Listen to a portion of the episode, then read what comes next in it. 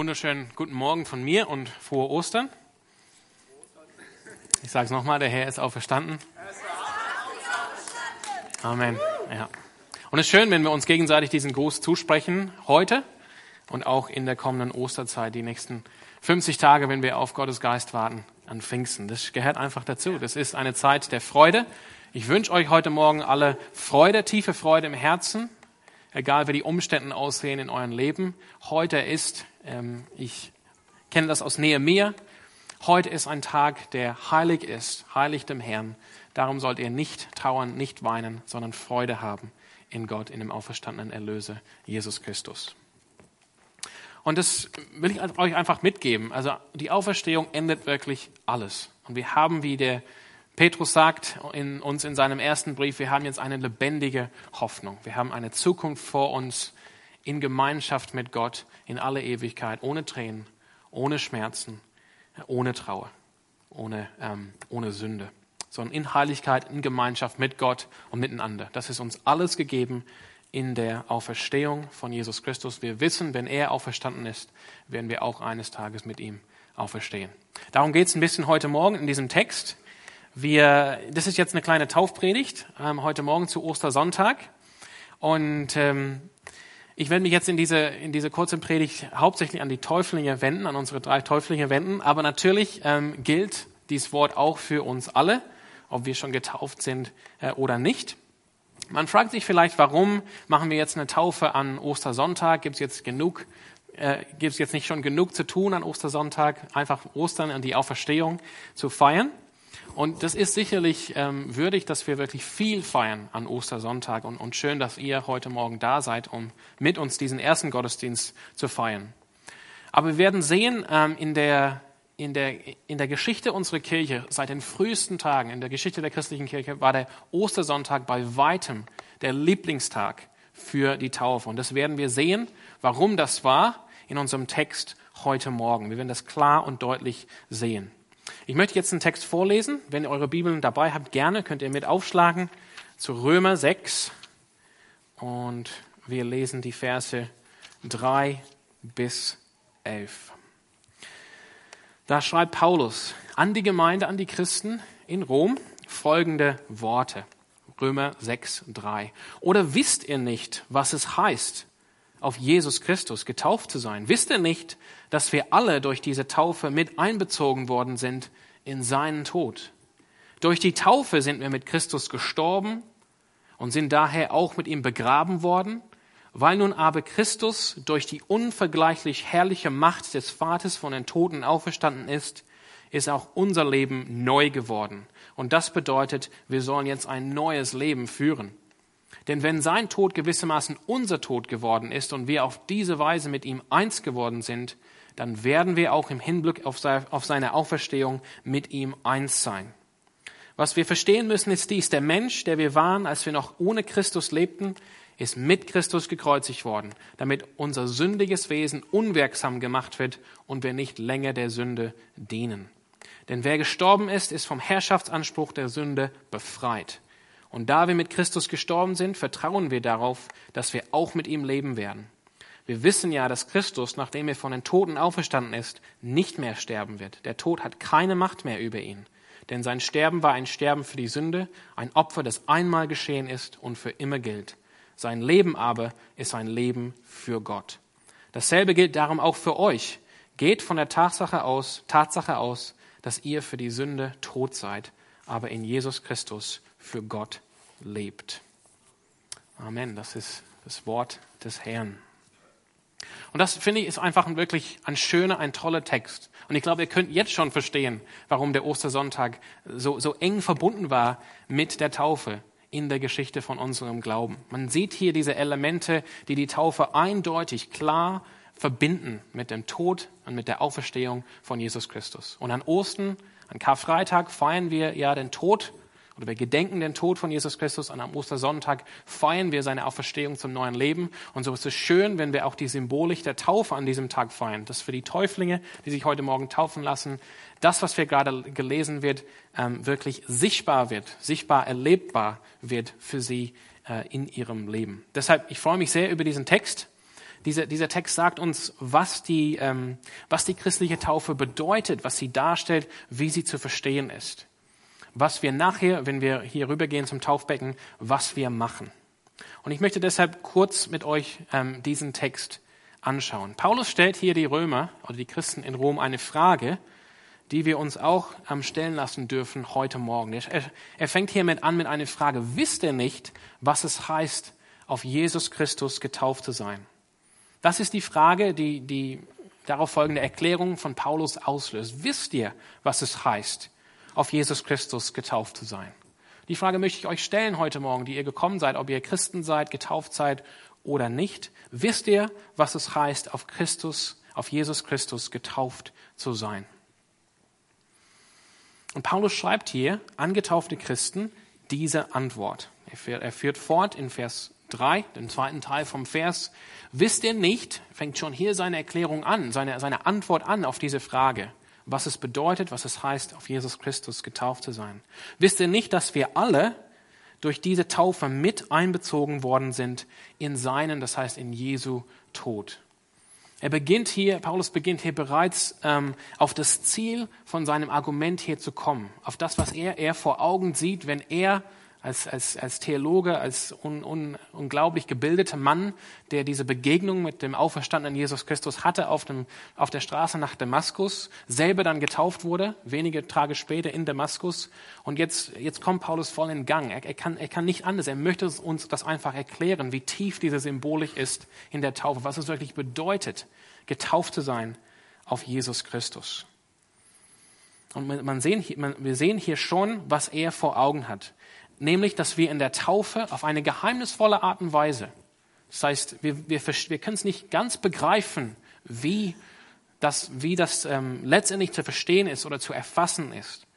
Aber er, er schreibt hier, wir sind alle durch diese Taufe mit einbezogen worden in Jesu Tod. Das heißt, in der Taufe geschieht eine Verbindung mit Jesus Christus, mit diesem Herrn und Erlöse, den wir gerade angebetet haben. Wir gehen eine Verbindung ein mit Jesus Christus in der Taufe. Und diese Verbindung fängt damit an, dass wir mit einbezogen worden sind in seinen Tod. Das heißt, Jesu Tod wird uns angerechnet oder man kann es andersrum sagen, wir haben einen Anteil an seinem Tod. Sein Tod am Kreuz gilt für uns, als wären wir mit ihm am Kreuz gestorben, sagt, sagt Paulus auch später in diesem gleichen Abschnitt. Dann führt er fort, durch die Taufe sind wir mit Christus gestorben, sind daher auch mit ihm begraben worden. Weil nun aber Christus durch die unvergleichlich herrliche Macht des Vaters von den Toten auferstanden ist, ist auch unser Leben neu geworden. Das bedeutet, wir sollen jetzt ein neues Leben führen. Also es geht weiter. Die Verbindung zu Christus besteht nicht nur in seinem Tod, dass irgendwie sein Tod am Kreuz, was wir uns am Karfreitag vor Augen geführt haben, für uns gilt. Dass wir irgendwie mitgestorben sind, sondern wir sind auch mit Christus begraben worden, mit in die Erde gelegt worden. Bereits sehen wir ein bisschen, wie diese Verbindung aussieht. Es ist in gewisser Weise eine Identifizierung. Jesus am Kreuz, Jesus im Grab und wir sind irgendwie mit gemeint. Wir sind mit dabei. Wir werden mit identifiziert mit diesem Jesus Christus, mit diesem Erlöser, mit diesem Retter. Wir, sind dann, wie Paulus an anderer Stelle schreibt, in Christus.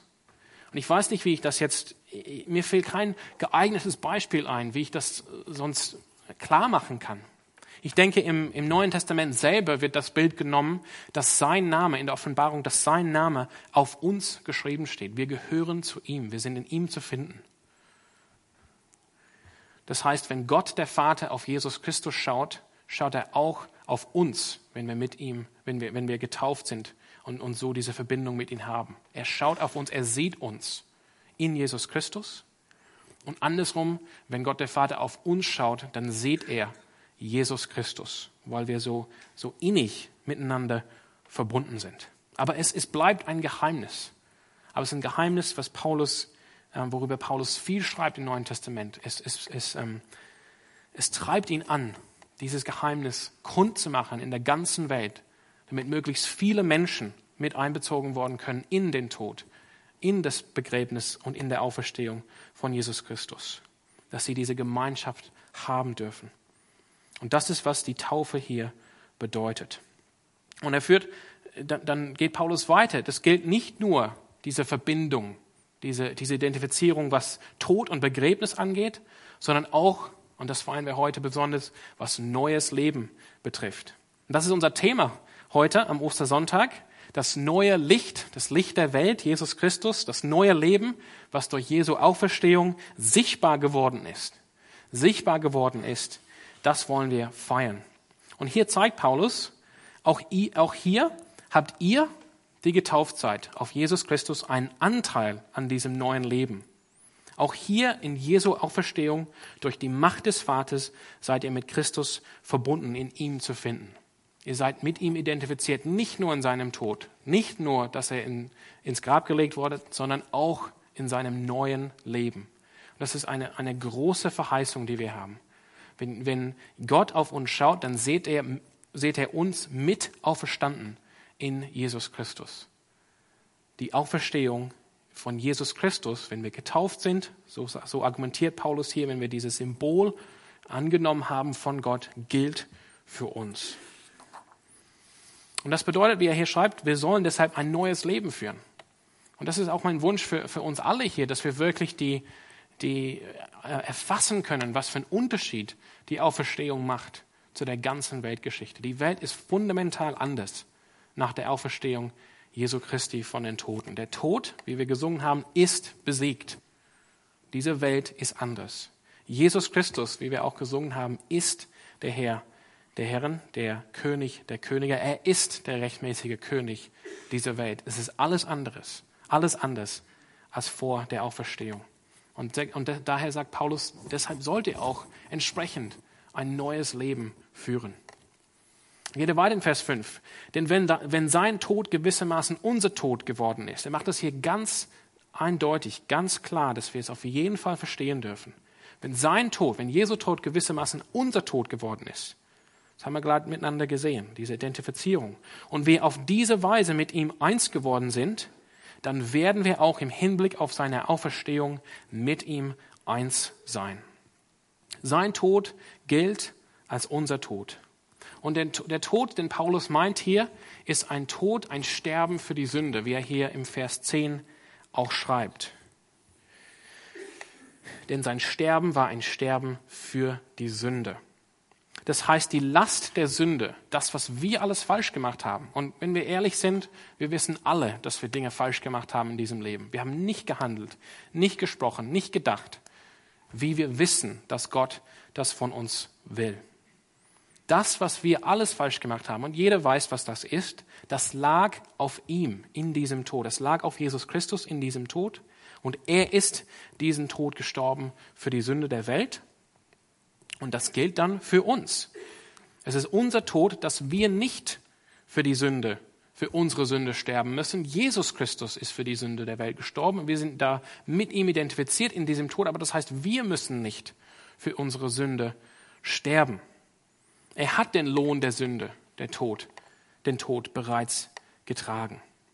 Und Paulus ist sich hier sicher, wenn das für seinen Tod, wenn das für Jesus Tod gilt, dann natürlich auch umso mehr gilt es für sein Auferstehungsleben. Das ist hier eine große Verheißung, eine, eine klare Verdeutlichung von dieser, von dieser guten Botschaft, von dieser unglaublich tollen, mutmachenden Verheißung. Er starb für uns und unsere Sünde. Und in ihm, in seiner Auferstehung, haben wir auch die Auferstehung. Ist uns das klar, wenn wir zu Jesus Christus gehören?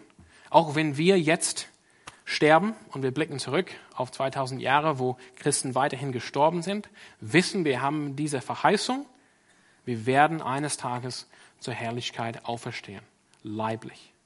Das ist die christliche Hoffnung. Ich sage nochmal, die christliche Hoffnung ist nicht, und ich habe es schon öfters gesagt, aber ich will es auch mal wiederholen, die, die christliche Hoffnung ist nicht, dass wir irgendwann mal schweben auf Wolken mit Hafen.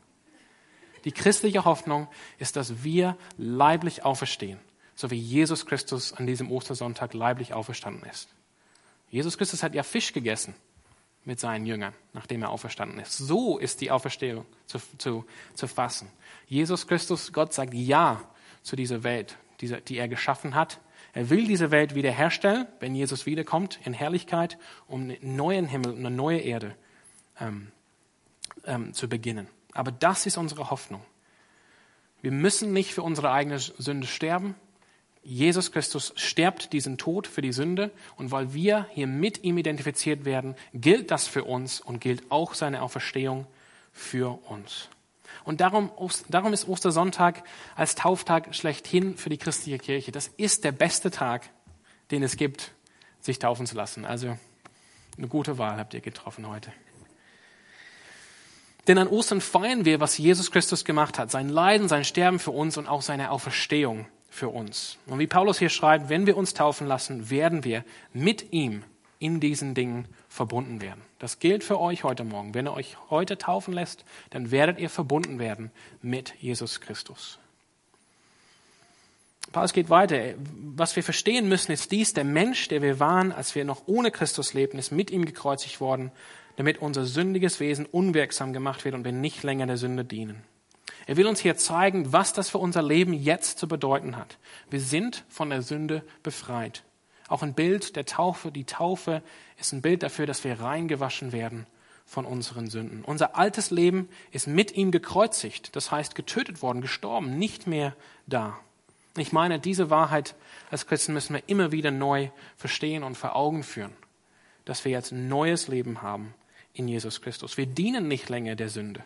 Wir sind nicht mehr gefangen unter der Macht der Sünde. Wir haben den Heiligen Geist in uns, der uns befähigt, ein Leben nach Christus Vorbild zu leben. Und auch das werde ich euch jetzt fragen, wenn wir jetzt zur Taufe kommen, ähm, ja, wie es bei euch da aussieht, ob ihr bereit seid, dieses neues Leben zu beginnen.